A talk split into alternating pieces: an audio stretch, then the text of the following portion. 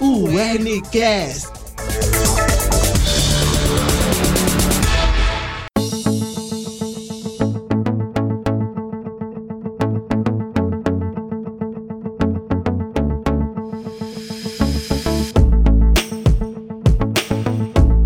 Olá, seja bem-vindo a mais uma edição do Ernicast. Eu sou o João Moura. Eu sou a Aline Linhares e hoje vamos conversar sobre o amor e as relações afetivas. Jesus, nessa época de redes sociais, aplicativos de paquera e tantas ferramentas criadas para aproximar as pessoas.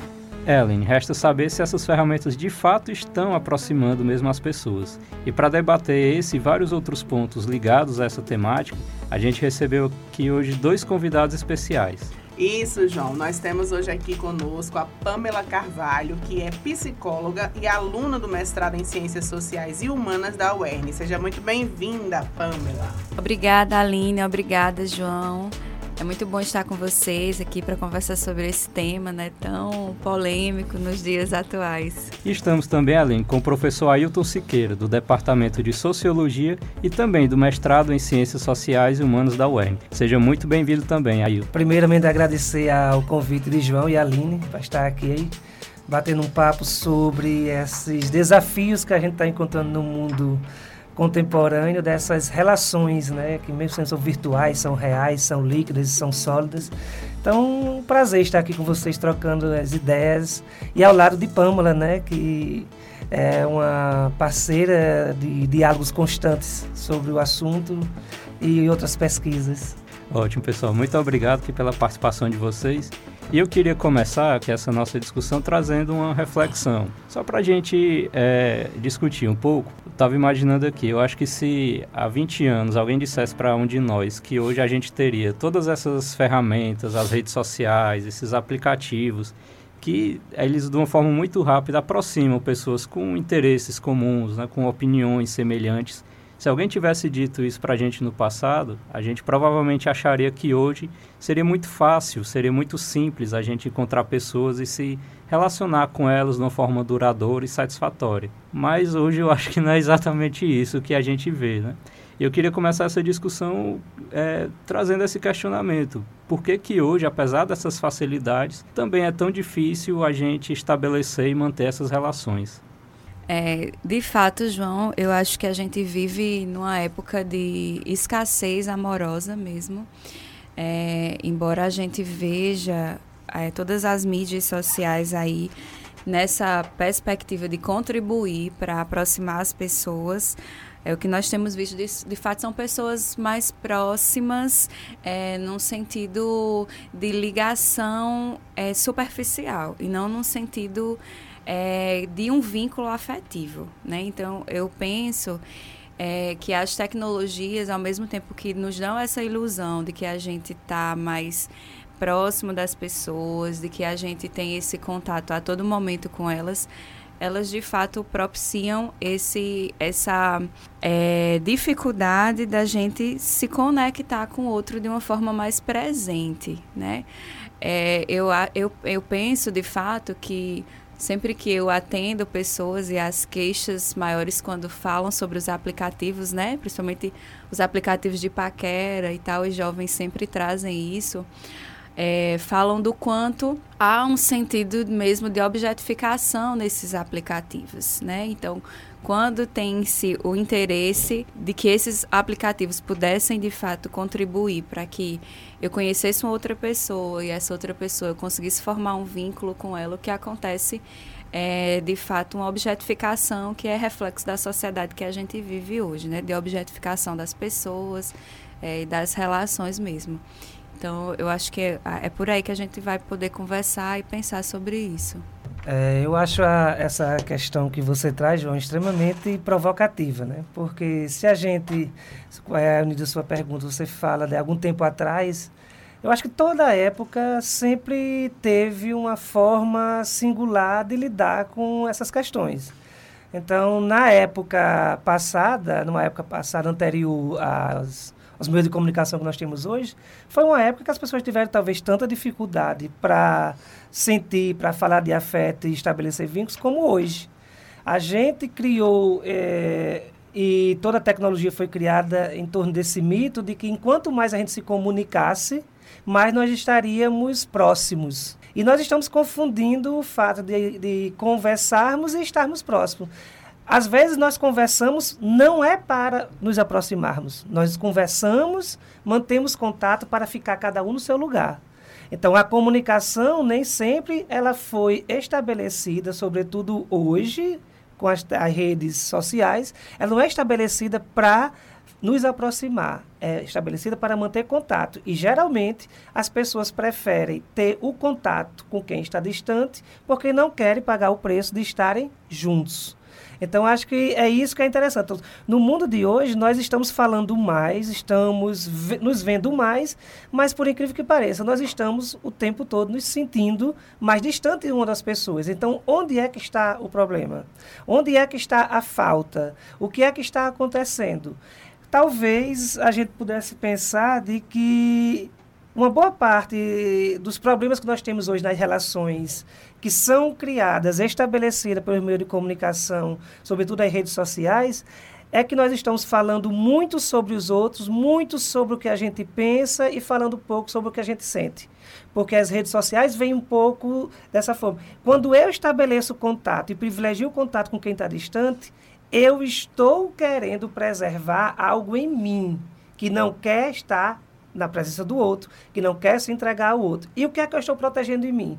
Possivelmente, eu estou tentando proteger o sofrimento, a decepção, o envolvimento, o preço de que eu tenho que pagar para estar com o outro. Como é que eu fico protegido disso? Mantendo contato com quem está distante, com quem é desconhecido, porque esse contato faz com que eu interaja, mas com que eu não me entregue, com que eu não me mostre, com que eu não me revele, com que eu não confesse e que eu, sobretudo, não mostre as minhas fragilidades meus defeitos para os outros. Talvez a gente pudesse é, pensar de que as redes sociais elas vêm para proteger a sensibilidade, as fraquezas, os medos e os desejos inconfessáveis que a gente tem. Eu acho que as redes sociais talvez estejam, dessa forma, é, mascarando um pouco aquilo que no fundo, no fundo nós somos e nós mesmos temos medo, temos medo de lidar com isso. Então, no caso, a gente tem é, medo de se relacionar consigo mesmo. Eu acho que é, o medo não é mais do outro, Aline. Eu acho que o medo que a gente tem do outro é o medo de que esse outro termine despertando na gente, ou revelando algo na gente que nós mesmos talvez não soubéssemos lidar com ele. Então, o outro talvez não seja o grande inimigo. O grande inimigo somos nós. E quando eu olho para você e tenho medo de você, na verdade, eu tenho medo de não saber lidar com você. Não é como você vai lidar comigo, porque isso é uma questão sua. Né? Eu tenho medo, no fundo, no fundo, é de querer me envolver com você e não saber lidar com isso com o que eu sinto com você, como é que eu lido você, como é que eu trato você, se eu confio em você ou se não confio, se você vai me decepcionar, como é que eu vou lidar com o seu fora, com a sua de decepção, com a, a sua rejeição. Quando você disser que não me quer, no fundo, no fundo, não é o outro. O outro é só o pretexto que nós assumimos para não termos que encarar a nossa própria imagem no espelho. Tipo, eu estou com medo de não saber lidar com o que eu sinto por você. Estou com medo de não saber lidar com você. A forma que eu tenho de me proteger é: quero tê-la, mas não tão próximo assim. Quero vê-la com não tanta frequência. Posso conversar e conversamos sobre tudo, mas não sobre o que a gente sente, porque isso gera aquilo que Pamela estava dizendo, gera um vínculo afetivo. E hoje nós estamos exatamente com medo disso, nós estamos com medo de sentir e medo de sentir, porque nós não compreendemos o que sentimos, e quando eu não compreendo o que eu sinto, eu me transformo num problema para mim mesmo. Qual é o grande problema que nós encontramos hoje na, no desafio diário da vivência?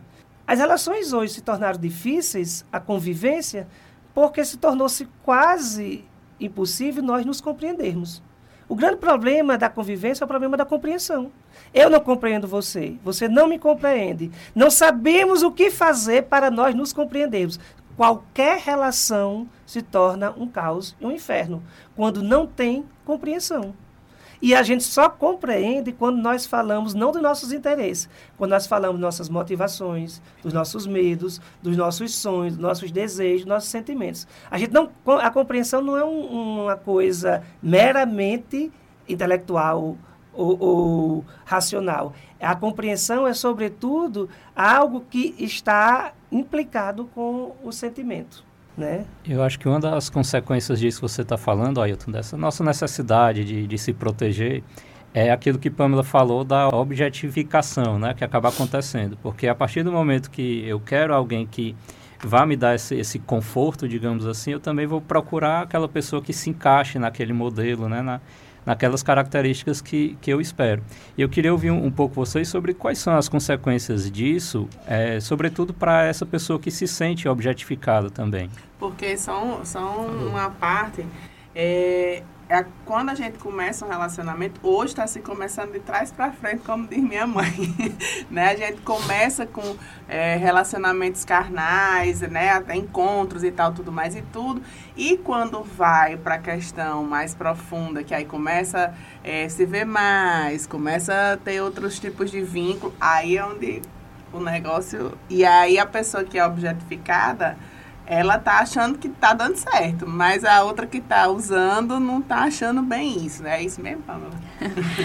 é, eu acho que é importante trazer duas coisas que a Ailton colocou é, sobre o amor, que o amor ele é afeto, né? O amor ele é sentir de fato. E hoje a gente tem visto de fato uma grande dificuldade das pessoas se conectarem com os seus sentimentos. É, é difícil para as pessoas hoje pensarem é, sobre o que é que você está sentindo. As pessoas não sabem dizer se sentem medo, se sentem raiva, se sentem alegria.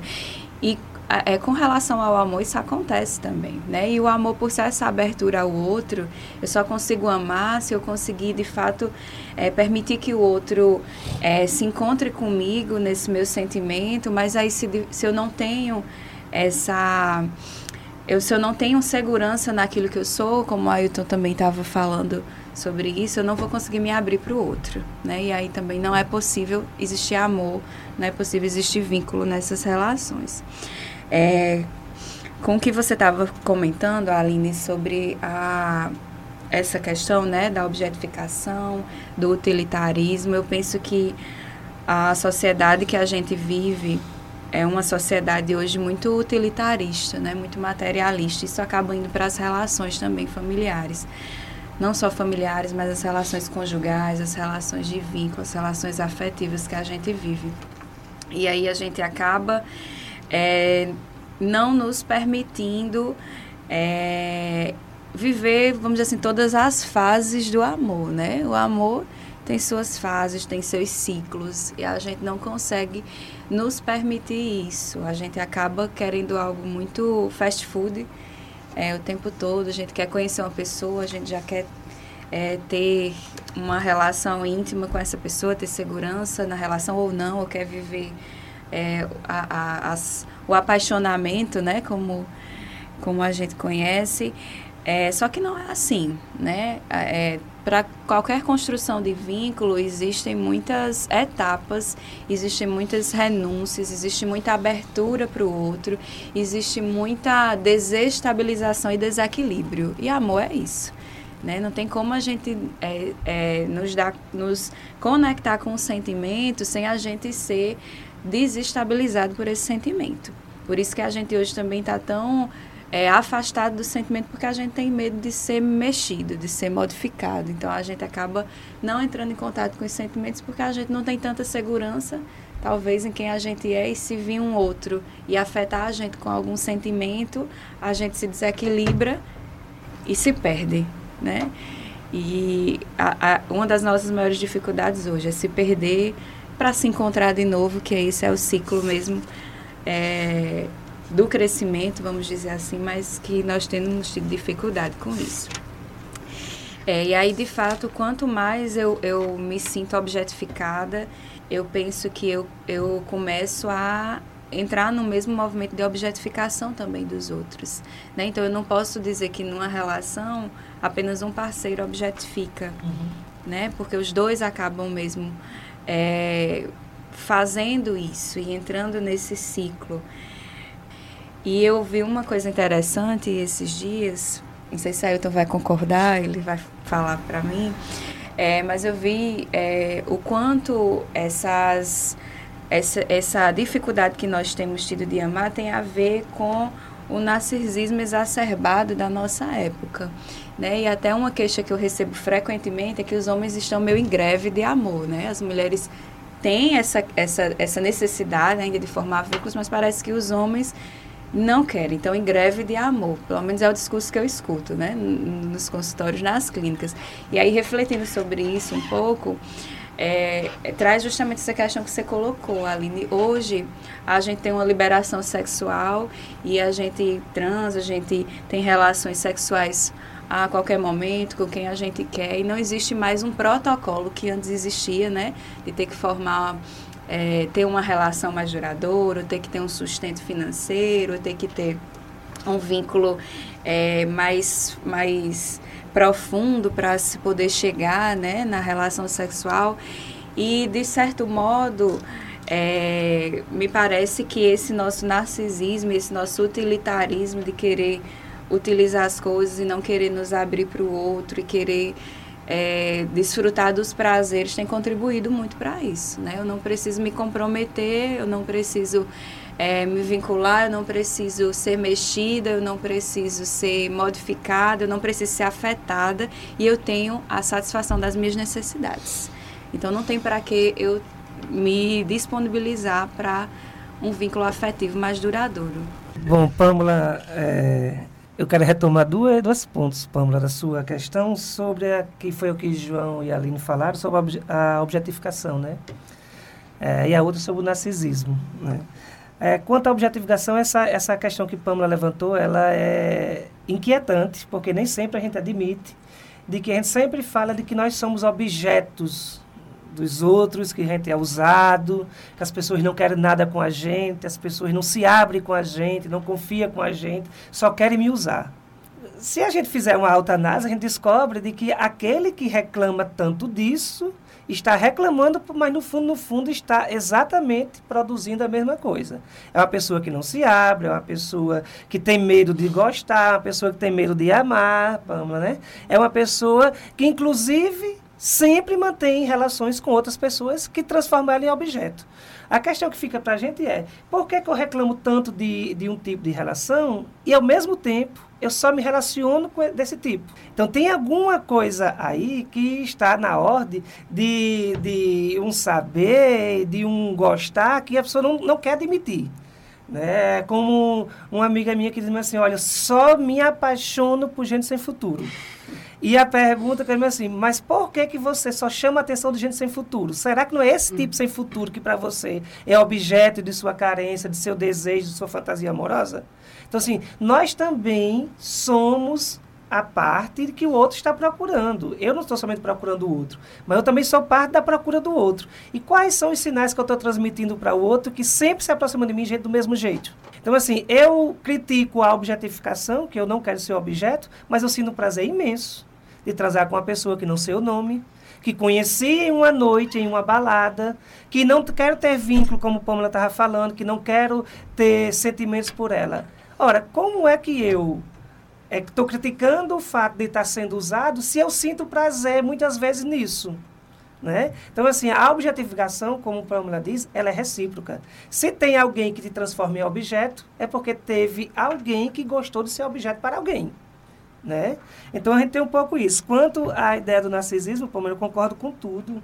Eu acho que uma dificuldade que nós temos hoje de, em amar é porque existe um certo narcisismo hoje, que é generalizado e é muito mais expresso hoje vivido eu só não acho que os homens é, estão em greves de amor.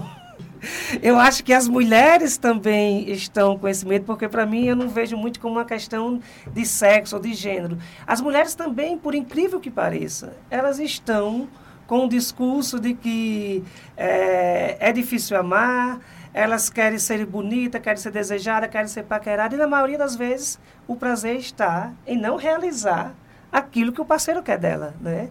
Muitas vezes a, as mulheres e os homens estão falando de amor, mas não querem sentir o amor que eles falam, Né? Não é à toa que o, o Miyakoto dizia assim hoje, a gente está falando muito mais de amor do que sentindo amor. Né? Porque no auge do, de uma relação amorosa, os apaixonados não vão para Facebook publicar fotos.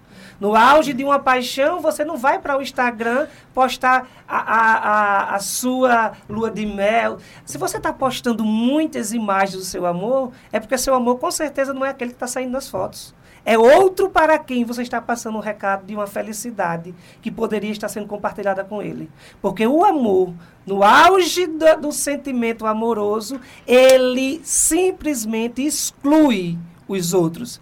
Ele exclui família, ele não quer saber de religião, ele não quer saber de amiguinho, não quer saber o apoio, a aprovação de ninguém todo amor, né, portanto, ele tem esse, esse lado antissocial. Quando eu estou me amando, eu, meu desejo é ir para uma ilha deserta e que o mundo se acabe, que a família vá fazer o que quiser, que eu não quero. Se eu estou publicizando o meu amor, é porque com certeza meu amor não é aquele que está comigo. Aquele talvez seja o amor que eu tive como declaração, você me ama e agora talvez eu esteja mostrando todo o álbum desse amor que você sente por mim para o outro que não quis ficar comigo.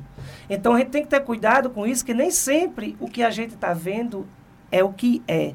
Nem sempre o que a gente está escutando é a verdade. Nem sempre aquilo que nós dizemos é o que realmente nós somos, o que nós queremos, o que nós desejamos. A gente precisa é um pouco pensar sobre isso, porque as redes sociais, elas têm ajudado a proliferar uma imagem nossa que não é a imagem que nós mesmos temos de nós. Eu estou me realizando na imagem que eu quero que vocês tenham de mim e que vocês deem a mim aquilo que eu não posso dar. Me Olhe para mim como um super-homem, olhe para mim como um galanteador, olhe para mim como o gostosão, quando no fundo, no fundo a minha baixa estima está baixíssima e eu estou simplesmente querendo produzir uma imagem para que dessa imagem mostre para mim aquilo que eu não consigo ver com meus próprios olhos. Tem a, a, a sonoridade aí, né? Você vai dar umas tapinhas na cara, não rir na gente. Que... Porque, professor, aqui é, cada. É, é cada paulada, tapa na cara. É. O ouvinte vá se preparando aí.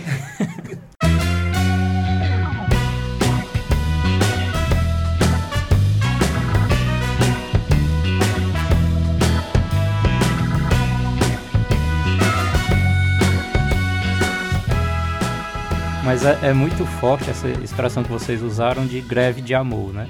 E ao mesmo tempo é curiosa porque, sim, é como se as pessoas estivessem fugindo desses vínculos, mas ao mesmo tempo esse é um assunto que cotidianamente a gente está direto falando a respeito dele, né? É uma coisa curiosa porque ao mesmo tempo parece que a gente está fugindo, a gente está sempre buscando também de alguma forma, né? Isso é, isso é muito interessante.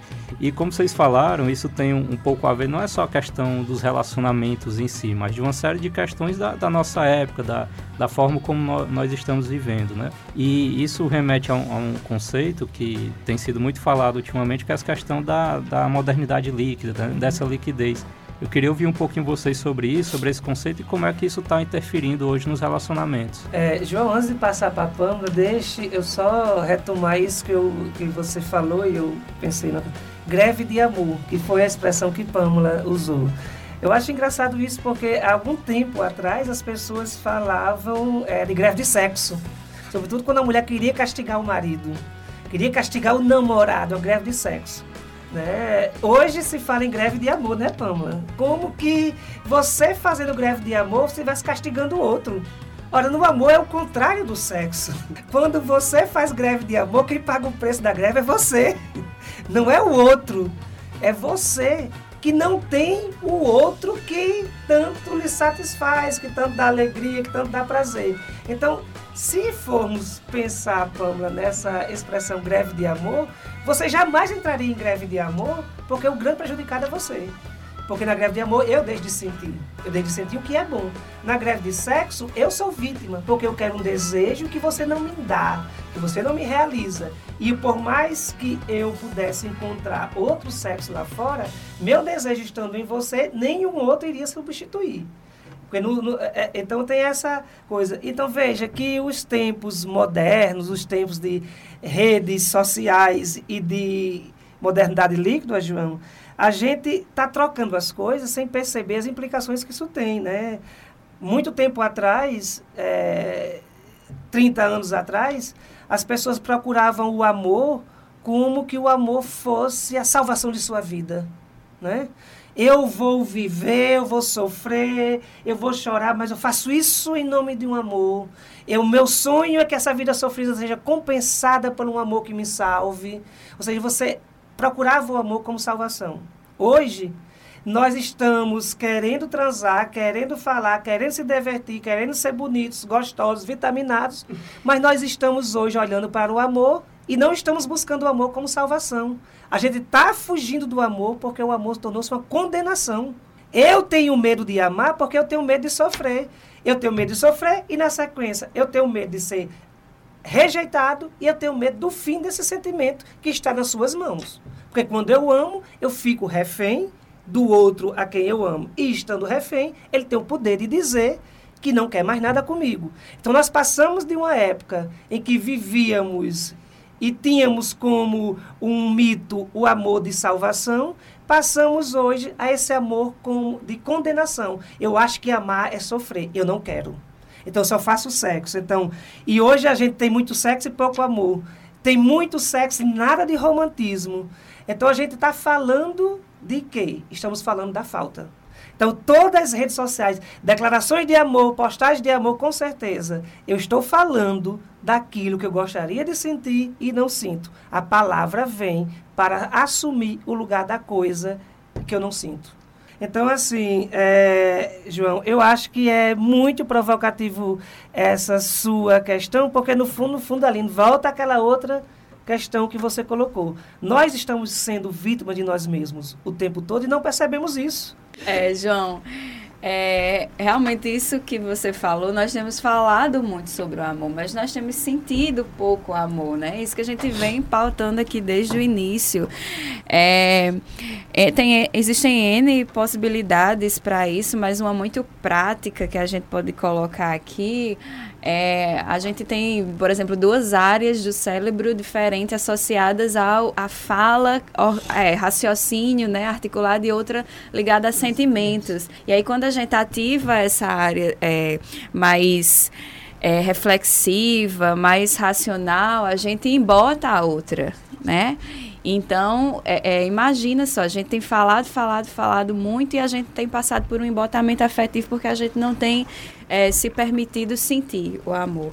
É isso como a Ailton colocou, de é, quando eu estou postando nas redes sociais, quando eu estou falando dos outros sobre a minha relação, sobre o meu amor, eu não estou me permitindo sentir, entrar em contato com esse sentimento. Até porque o sentimento é, de amor é um sentimento que não é, vamos dizer assim, um sentimento estável, é um uhum. sentimento que desestabiliza, né? As pessoas às vezes querem, ah, eu quero, eu quero ter um amor, eu quero ter uma relação para eu poder é, viver uma, uma sensação de calmaria, de tranquilidade, né? Mas o amor não é isso, né? É, ele, ele dá essa possibilidade mesmo da gente passar por é, oscilações né, afetivas, oscilações emocionais. Ah, tem a possibilidade do fim, essa história de que o amor nunca acaba, né? É um mito, porque o amor ele sempre está se renovando, ele sempre acaba e recomeça, às vezes com a mesma pessoa, às vezes com pessoas diferentes, mas não tem uma estabilidade no amor, né? É um ciclo que ele vai mesmo, tem seus fins, seus recomeços, os seus inícios de novo. E a gente tem muita dificuldade em lidar com isso, lidar com essas perdas, lidar com esses fins, lidar com esses términos, é, lidar com, com essa não segurança, né? E acho que é algo que as, a proposta do, do mundo líquido, das relações líquidas traz, é justamente a, essa não certeza de segurança. A gente não vive mais no mundo estável. Se antes a gente tinha relações duradouras, vale avaliar se essas relações duradouras eram mesmo por amor, né? Será que não eram mais por conveniência? Será que não eram mais por padrões sociais que diziam que eu, eu precisava manter aquele vínculo?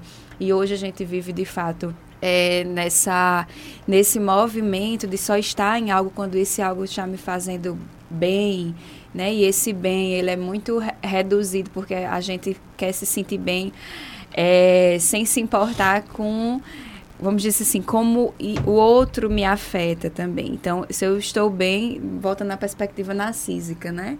Eu só estou bem, eu só quero saber sobre mim, enquanto aquilo está me trazendo benefícios, enquanto aquilo está me é, fazendo me sentir uma pessoa plena. Mas em que momento, de fato, eu preciso permitir que esse outro é, me modifique, que esse outro me faça não me sentir tão bem, porque esse outro vai começar a me mostrar minhas sombras, vai começar a me mostrar minhas dificuldades, vai começar a modificar meus estilos afetivos. E essa modificação desestabiliza. Eu não quero me modificar, eu tenho medo. Né? O medo foi uma palavra dentro, que Ailton trouxe. Dentro muito. disso que você está falando, Pamela, eu me lembrei de um meme que eu vi, que não acho que não é nem um não, meme, não, é, uma, é uma frase mesmo. É, que para você se sentir bem com o outro, você tem que se sentir bem com você mesmo primeiro. E essa necessidade do outro, é, de você ter que ter outra pessoa para fazer companhia ou para qualquer outra coisa, é, ela não se realiza se você não conviver bem com você mesmo primeiro tem uma certa verdade, ao meu ver, nisso, mas ao mesmo tempo tem essa questão que você está colocando aí, né? Dessa uhum. solidão, uhum. desse narcisismo, dessa coisa que eu sou, uh, enfim, top das tops, eu sou maravilhosa, eu sou. É, não preciso de ninguém, quando na verdade a gente sempre precisa das outras pessoas e as outras pessoas também precisam de nós, no sentido mesmo coletivo da coisa. Sim como é que a gente faz, né? Porque a gente tem que estar sempre conectado. Hoje em dia a gente tem que estar online 24 horas. Eu digo que quando a gente morrer não vai ter mais é, enfim jazz, vai ter enfim offline.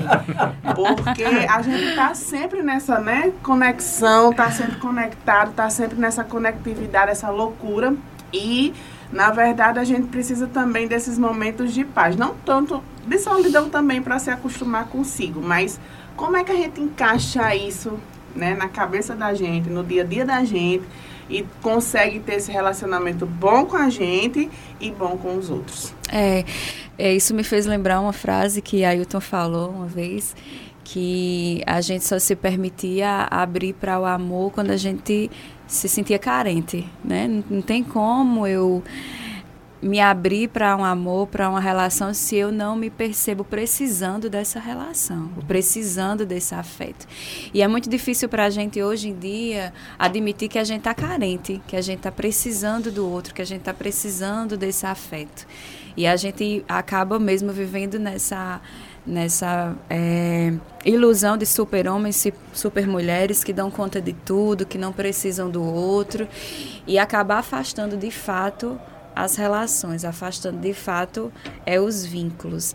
E esse e, e é interessante, é, eu penso que isso também vem de um outro, uma outra questão. Nós sentimento é sentimento, né? Amor é sentimento, mas tristeza é sentimento, raiva é sentimento. E uma vez que a gente vive numa sociedade que a gente não pode ser infeliz, a gente tem que ser feliz, a gente acaba afastando e se distanciando dos sentimentos que a gente considera negativos. Eu não quero sentir tristeza, eu não quero sentir raiva, eu não quero sentir ser decepcionado. Então, quando eu crio inúmeras defesas e inúmeros modos de me proteger desses sentimentos, eu também estou me protegendo dos sentimentos positivos. Então eu tenho também dificuldade de sentir, me sentir feliz, me sentir amado, é, sentir afetos positivos, né? Então a, a questão que hoje muitas vezes a gente pode pensar é nessa mesmo esse embotamento, essa dificuldade de a gente sentir qualquer coisa, né? A gente não pode mais é, é, viver essa, essa é, fluidez de sentimentos que é o ser humano, que é ser humano. E a gente pensa até até que ponto o, humano, o ser humano está se desumanizando nesse sentido, de estar tá deixando de se permitir sentir os afetos, sejam eles afetos que a gente considere positivos afetos que a gente considere negativos, para viver nessa era de superficialidades e de não contato com aquilo que eu estou sentindo. É, então, acho que o caminho é a gente, nós nos permitirmos entrar em contato de novo com os sentimentos. Sejam eles sentimentos que a gente considera bons ou sentimentos que a gente considera ruins. Até porque é esses sentimentos que vão nos, nos falar mais sobre nós mesmos e quando a gente é, nos conhecer melhor a nós mesmos é que a gente vai conseguir nos abrir para o outro e de fato formar, ter relações, ter vínculos afetivos. É, retomando essa questão que Pamela trouxe, né? assim, a gente sempre é, diz e se orgulha em dizer de que ah, eu quero ser independente, eu não preciso de ninguém, é, ninguém manda na minha vida, é liberdade, dependência, autossuficiência. Acho que isso é muito mais um, uma performance, um discurso que está escondendo realmente o que nós somos. Por quê? Porque se nós queremos amar, nós temos que ter duas clarezas. Primeiro, que amor é carência. Então, se eu estou querendo amar, já estou admitindo que estou precisando do outro, que sinto falta do outro. Então, que o outro é muito importante para mim. Então, meu ideal de suficiência já foi embora. Então, amor é falta. E é falta do outro. Porque eu sozinho não me amo. Aliás, eu sozinho talvez nem me suportasse. Né?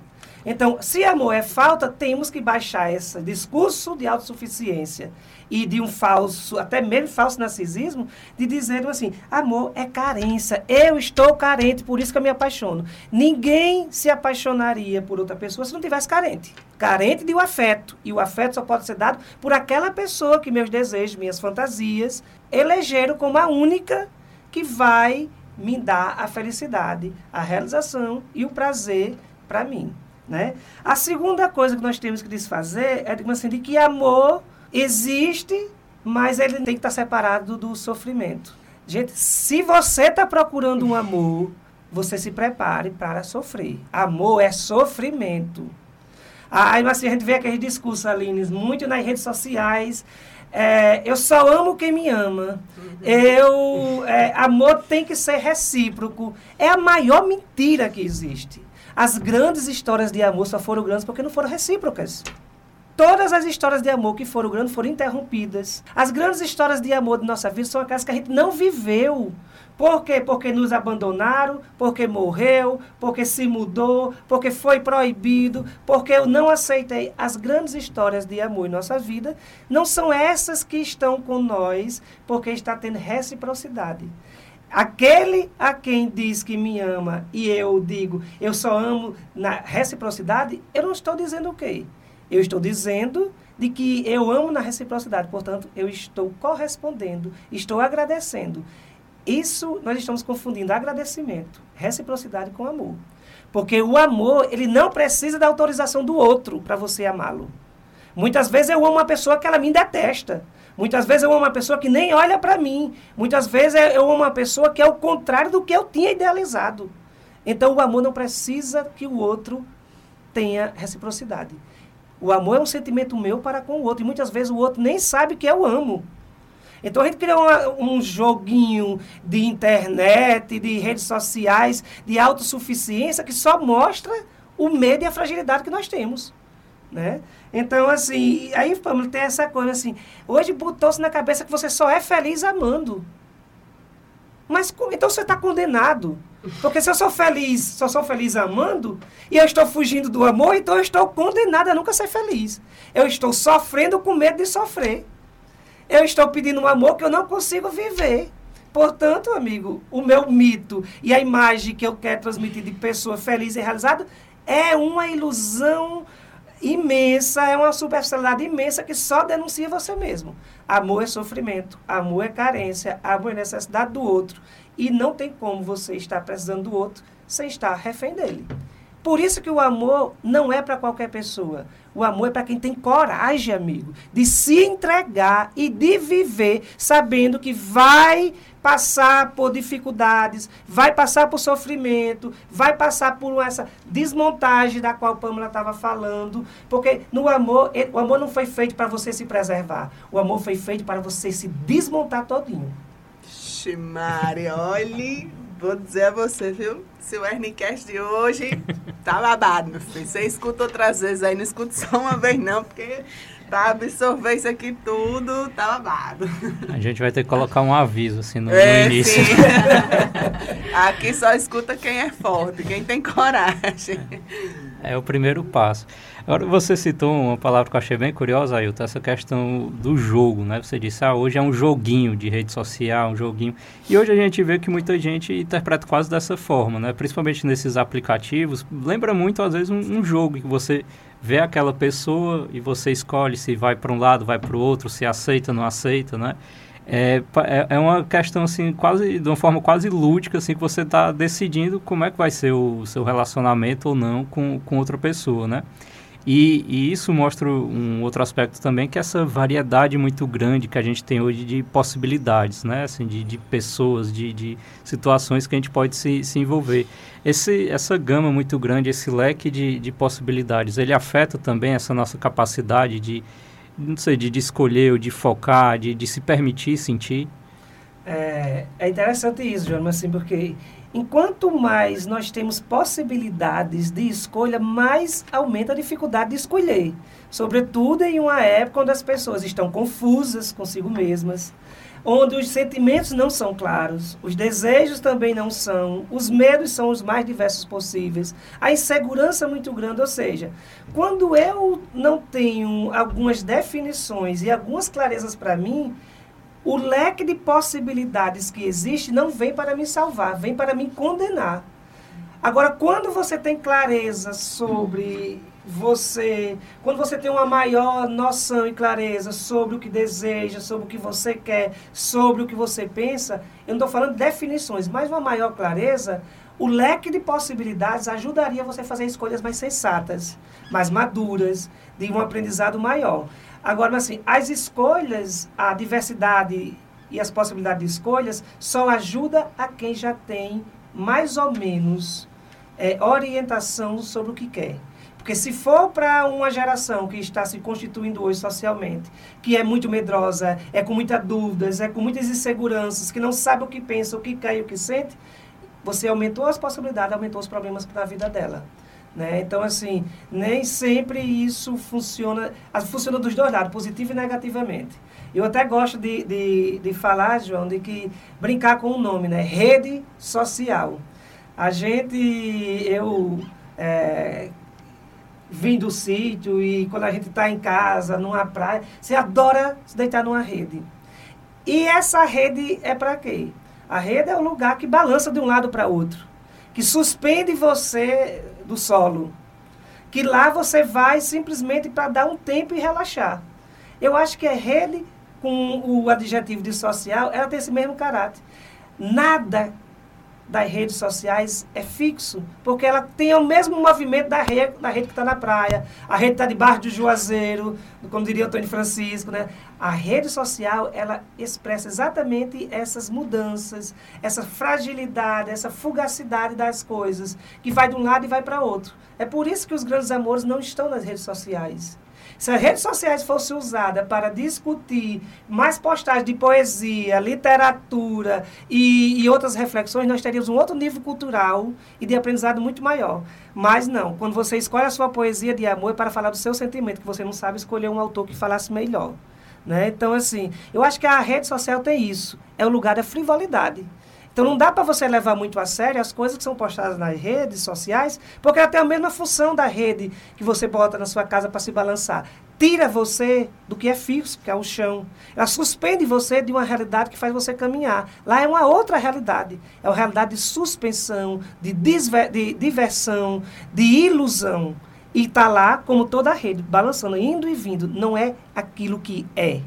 E aí eu penso, né, nisso que a Elton está colocando também, que a intimidade e o amor, ela transcende mesmo essa, essa, é, super, essa superficialidade, mas como fugacidade. você fugacidade.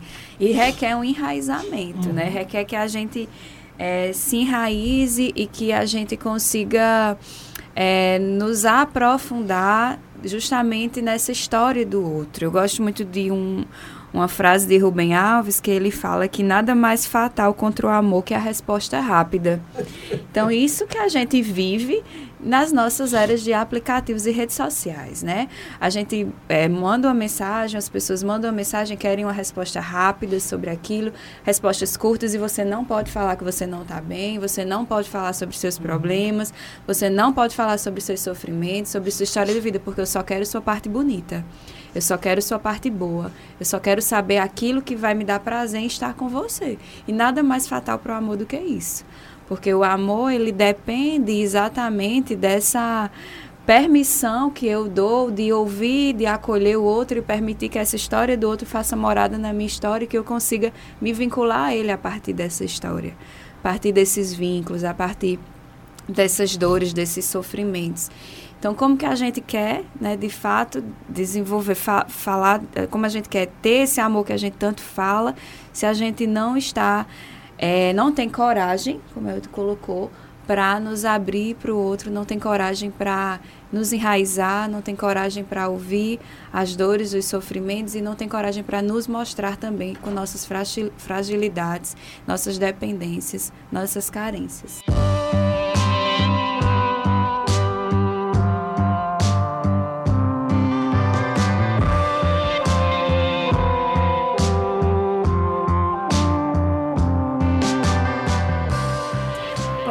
Você falou e eu me lembrei agora que eu mandei uma mensagem para uma pessoa que mora fora. E é uma mensagem de trabalho tal. E aí perguntei como é que essa pessoa tava. E a pessoa de repente assim você não espera né? De repente diz não eu ainda estou vivendo luto. Né? Minha mãe se foi e tal. E você quando a pessoa recebe né faz oi e agora o que é que eu falo? É como é que eu respondo? Essa é, é, entrada vamos dizer assim, esse aprofundamento, mesmo que seja é, rápido ou supérfluo, não sei, esse micro aprofundamento de dar uma resposta, de se mostrar ali frágil ou tendo empatia com aquela, com aquela situação da pessoa, traz uma responsabilização também, né, de você, do que você vai dizer, como você vai dizer é, como é que a gente faz? Porque, assim, é, é, tem muitas reflexões relacionadas a isso, mas ao mesmo tempo a gente também quer soluções, assim, como fazer, né? Se a gente se envolver também, como é que isso vai ficar na nossa cabeça? Uh, eu estou dando um, um, exemplo que nem é de relacionamento amoroso, uhum. é de um relacionamento de amizade e tal. Mas como fazer? É, além da gente não tem uma resposta pronta, né? É amor. A gente não tem uma solução é, que diga assim, ah, faça isso que vai dar tudo certo. É, mas é, eu penso que a gente pode é, caminhar no sentido mesmo de nos permitir experimentar como é ser afetado pelo outro, como é que é afetar o outro.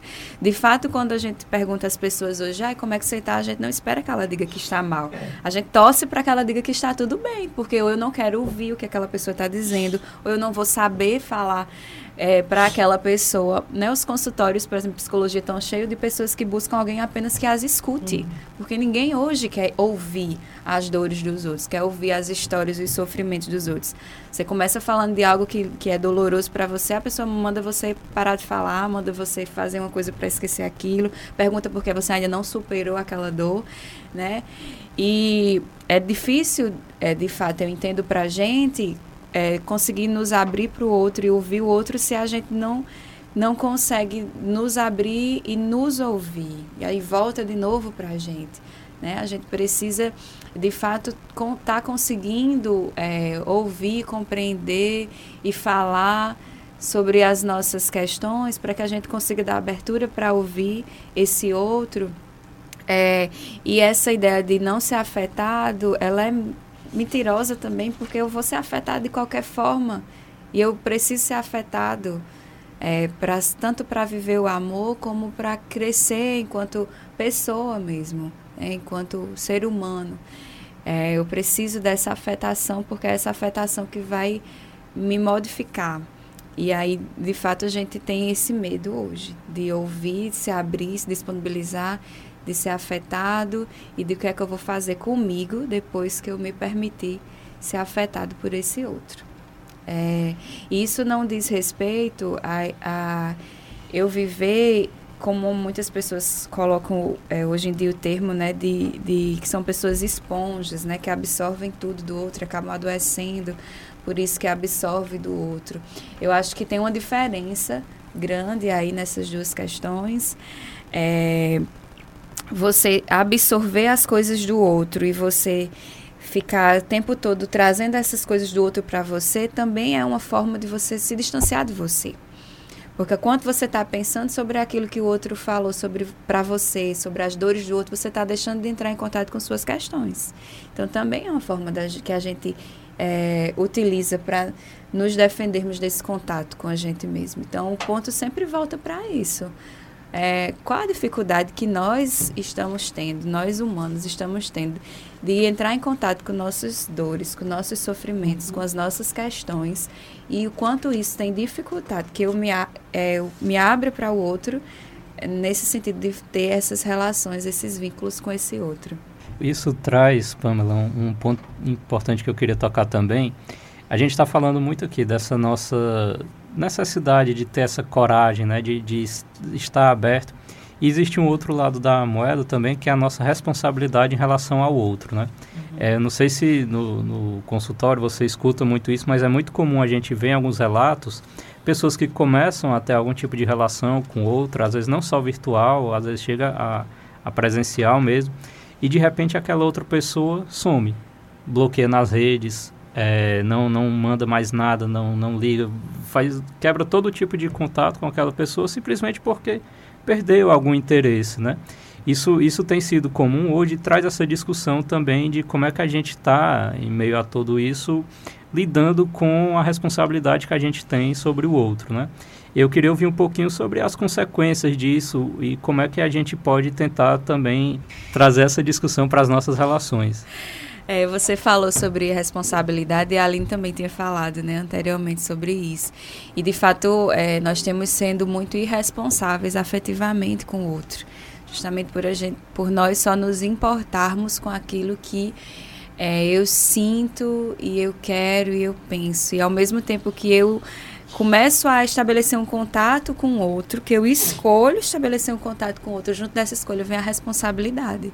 E eu tenho uma responsabilidade afetiva também é, sobre esse outro, mas é, nós temos sido muito irresponsáveis, né? Eu acho que essa é, é, é a questão mesmo. E, de fato, é, toda essa dificuldade que nós temos tido é, é causa, sim, de grandes adoecimentos, né? Adoecimentos psíquicos.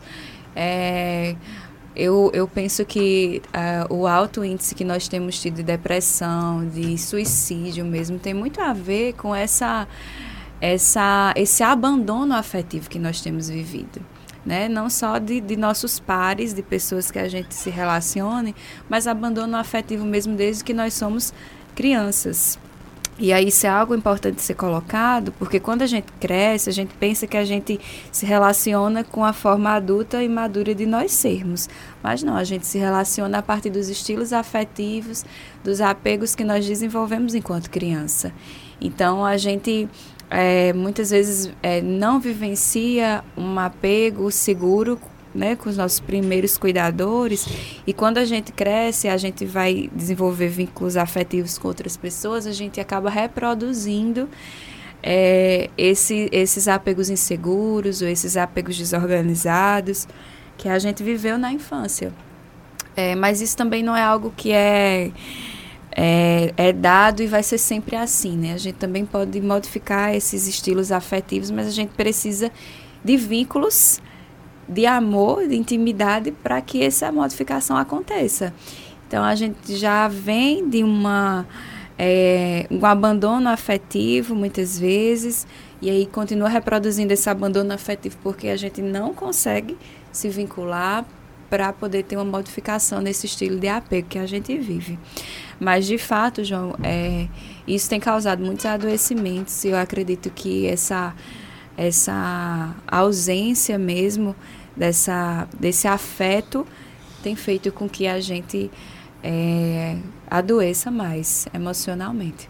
Assim, eu queria é, complementar essa fala de Pamela, João, No sentido que, assim, é, eu estava me lembrando de uma música que diz: Só tem uma palavra que me devora, aquela que meu coração não diz. É, eu estou colocando isso para fazermos uma comparação é, entre a condição de uma pessoa que está em silêncio com aquela que gostaria de falar, mas está bloqueada, ela está inibida e não consegue. O estado de silêncio eu acho ele fantástico, ele é restaurador, ele trans, é um momento de paz sua. Mas hoje muitas pessoas não estão gozando, não estão falando com ninguém, mas não está gozando dessa paz, dessa tranquilidade. Por quê? Porque o silêncio dela está atestando o bloqueio que ela tem, a dificuldade que ela tem em falar. Então, hoje, nem todas as pessoas que estão caladas, elas estão em silêncio. Elas estão caladas porque não estão conseguindo transformar o que sente em palavras. Se a palavra que eu quero dizer não é dita, ela tem um efeito contrário do efeito que ela teria se fosse dita. Então, se eu quero dizer uma palavra que eu te amo, eu gosto de você, você é importante, você é muito especial para mim. E se você não diz isso, ela tem um efeito contrário. Você se sente péssimo, você não se sente especial, você se sente esgotado, você se sente o contrário. Então, tudo aquilo que eu quero dizer sobre a importância do outro, quando eu sou inibido e bloqueado de dizer, com meus próprios medos, eu sinto o efeito contrário disso. Então, por isso que tudo aquilo que eu não digo sobre o que eu sinto para o outro termina se transformando em doenças. Então, você tem um conjunto hoje de pessoas que estão adoecendo, estão na academia, mas estão doentes. Eu vou, eu saio da academia, mas eu só faço, eu faço sexo à custa de, de, de um, um comprimido. Eu estou na academia, mas é, ao mesmo tempo, a minha felicidade, eu só consigo dormir se tive, tomar um comprimido, para acordar é outro comprimido, para ter, ter disposição durante o dia é outro comprimido. Ou seja, tem alguma coisa que eu estou vivendo no corpo que eu não estou conseguindo expressar na fala. E aquilo que eu não expresso na fala termina prejudicando tendo uma consequência no corpo. O corpo é a palavra que a boca não diz. Tudo aquilo que a boca não diz, o corpo verbaliza. E ele verbaliza o quê? Somatizando em doenças. Então, é o paradoxo, Aline, que a gente tinha começado a nossa fala das redes sociais. Aumentou a possibilidade de falarmos, mas não estamos falando daquilo que nós somos. Estamos falando daquilo que gostaríamos de ser, não daquilo que somos. Estamos falando do que a gente gostaria de ser, porque estamos negando e silenciando aquilo que a gente passou. A gente não vai para redes sociais para comentar o que nós vivemos, a não ser que você vá comentar para que tenha, por meio desse comentário, muitas curtições, muitos aplausos que vai transformar o, a sua dor que você fez em uma plataforma de você se elevar virtualmente. Mas caso contrário, você não vai fazer nada que uma experiência chata que você passou, uma decepção que você teve. Se não render curtições, você não vai postar. Então, nós estamos silenciando o nosso passado, não estamos falando do que nós somos, mas o tempo todo postando sobre o que a gente gostaria de ser, de ter, de fazer, de falar. Né? Então, assim, nós é, estamos passando por essa época, por essa, esse contexto atual de que precisamos dar valor às palavras, à necessidade de falar. Como Pamela falou, Hoje, a maior bem que você faz para uma pessoa é simplesmente escutá-la. Não é julgar, não é dizer, como muitos amigos vão, vão para a mesa do bar, Pamela, você sabe muito dizendo assim, ah, eu quero falar com você sobre o que está acontecendo. Na hora que ele começa a falar, o amigo já começa a colocar outra experiência. Aí ele vai e retoma. A conversa é toda fragmentada que você não consegue terminar a sua história toda, porque o amigo também está colocando a própria história dele, que é a forma que ele tem de não lhe escutar. Ou seja, e nós hoje estamos precisando de uma pessoa que escute. Escutar, como diria uma, uma certa, falando em redes sociais, Aline, com uma certa postagem, escutar é quase falar, gente. Porque quando você escuta e escuta bem, o outro se sente tão bem que parece que você disse tudo que ele queria ouvir. Então, nesse aspecto, a escuta é a fala que não precisa ser verbalizada. Ela só precisa ser aberta para que o outro diga o que tem que dizer.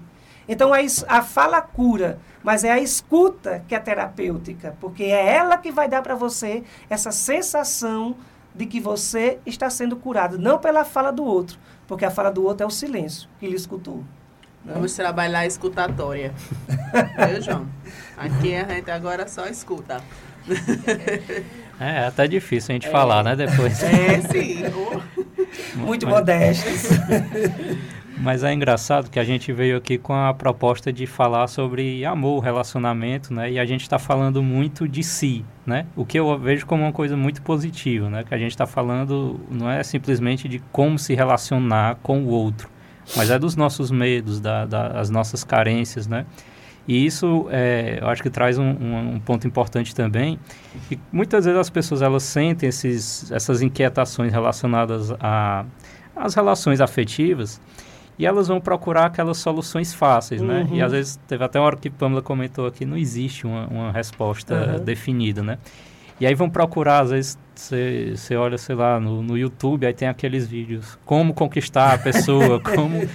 E você vê como é, elas trazem sugestões de atitudes que, como a gente está colocando aqui, só mascaram, né? Outras coisas é, bem mais, mais complexas, né? Eu queria até ouvir um pouco vocês, assim, sobre esses riscos que às vezes a gente cai de buscar soluções fáceis demais uhum. através desses caminhos, né?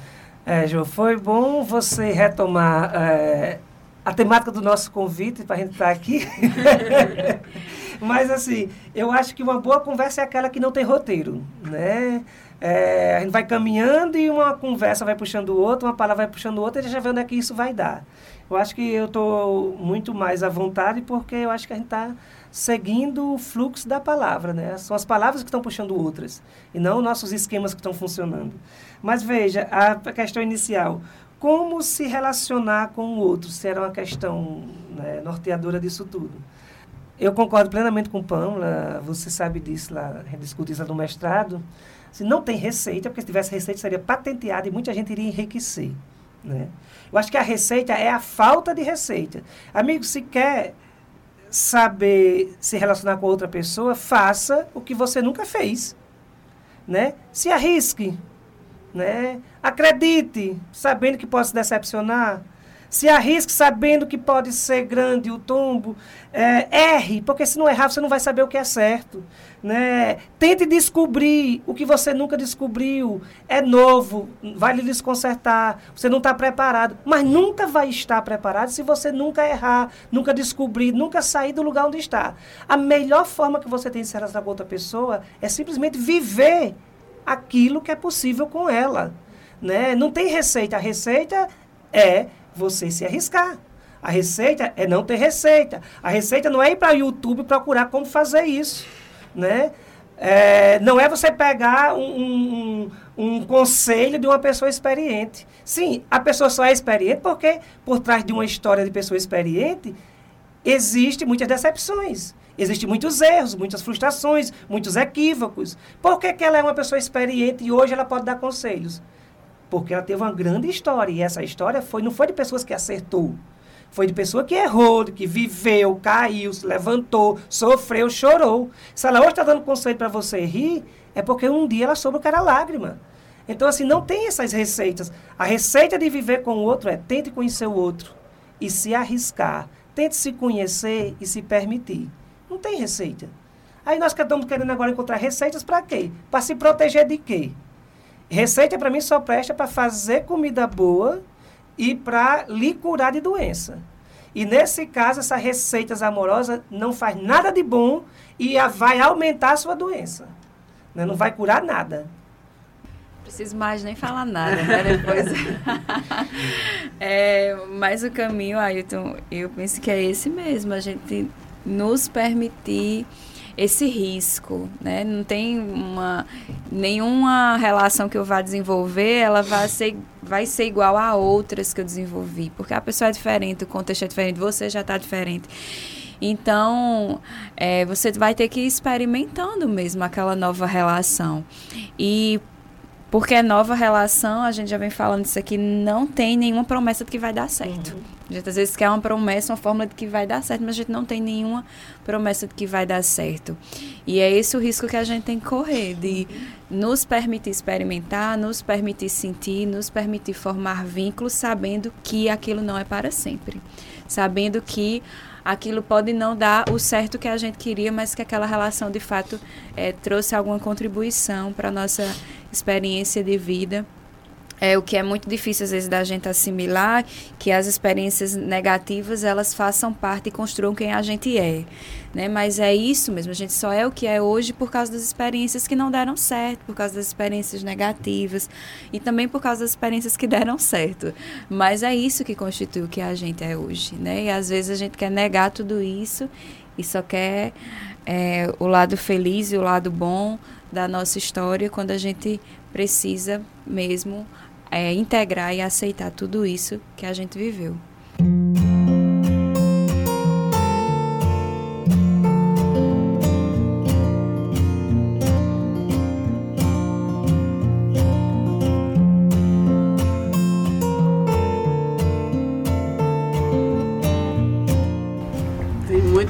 Outros assuntos aqui, viu? Já rendeu aí Não. como escutar a si mesmo, como trabalhar a escutatória, o que fazer quando não dá certo. Cada... Tem um monte de pauta aí, viu, João? Cada um desses são cinco episódios não que a gente é, faz. Mas a gente está chegando aqui ao fim do programa. Eu queria convidar vocês a fazer as considerações finais e se quiserem acrescentar o que vocês achem também importantes para a discussão, então fique à vontade.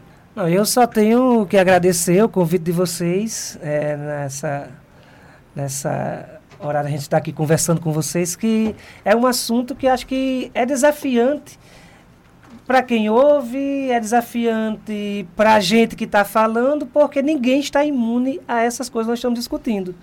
A gente está falando aqui, mas nós não estamos falando porque estamos acima, estamos protegidos pelo saber ou pelas palavras nós. Não, ao contrário. A gente está falando daquilo que nós estamos vivendo e transformando essa experiência arriscada de viver em um processo de autoconhecimento, de abertura e socialização com os outros.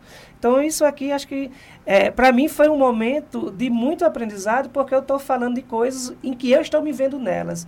As palavras, como diria o poeta Manuel de Barra, as palavras que eu falo me incluem nelas, né? Então, para mim, é uma coisa da minha vida diária, é uma coisa da minha experiência, da minha reflexão, da minha profissão, e eu acho que a gente tem que estar tá se permitindo. É, a única forma de você acertar é errar. Para mim, não existe outra, né? Então, agradeço mais uma vez, viu, João e Aline. É, também quero agradecer né, a João e a Aline pelo convite. É, eu acho que é, que é bem gostoso mesmo falar sobre isso, apesar de desafiante, mas a gente o tempo todo nos coloca em questão né, e reflete sobre aquilo que a gente está vivendo mesmo enquanto vínculo, é, enquanto afeto é, e enquanto amor. E eu acho que amor é também esperança, né? Eu acho que a gente não pode perder a esperança dentro de tudo que colocou de que é, o amor não vai ser possível para a gente. O amor vai ser possível uma, duas, três, né? Quantas vezes a gente nos permitir viver esse amor, sabendo que amor implica em todos esses riscos, em todas essas é, desestabilizações que a gente conversou aqui. Mas é um convite para você se arriscar, né? E viver e experimentar essa vida pautada de sentido e de sentimentos. Arrisque, ouvinte, arrisque. a vida é um mar, é uma maré. Tá lá, tá, às vezes tá calma, às vezes tá uhul, não se embora. É, mas acho que vamos sair todos nós aqui bem reflexivos e hoje, mas também muito inspirados, né? Por essa conversa tão, tão boa e tão importante para a gente é, nesse período que a gente vive. Então eu quero agradecer demais a presença de vocês. Já se sintam pré-convidados aqui para próximas edições. Vocês vão voltar com certeza. E é isso, Aline. Vamos, vamos preparar para o próximo episódio. Vamos, temos vários, viu? Vocês que já nos acompanham, continuem nos acompanhando. Muito legal o Ernicast e a sua sugestão também é muito importante. Manda para qual endereço, João? Para o ernicast.ern.br. Pronto, e aí você pode mandar a sua sugestão de pauta sua sugestão de convidados também, né? Sua crítica também. Sua crítica, muito importante também. Agora com fundamento, por favor, escutem primeiro, eu vou ter criticar depois, tá? E muito obrigada pela audiência de vocês, a gente adora. Até mais, pessoal.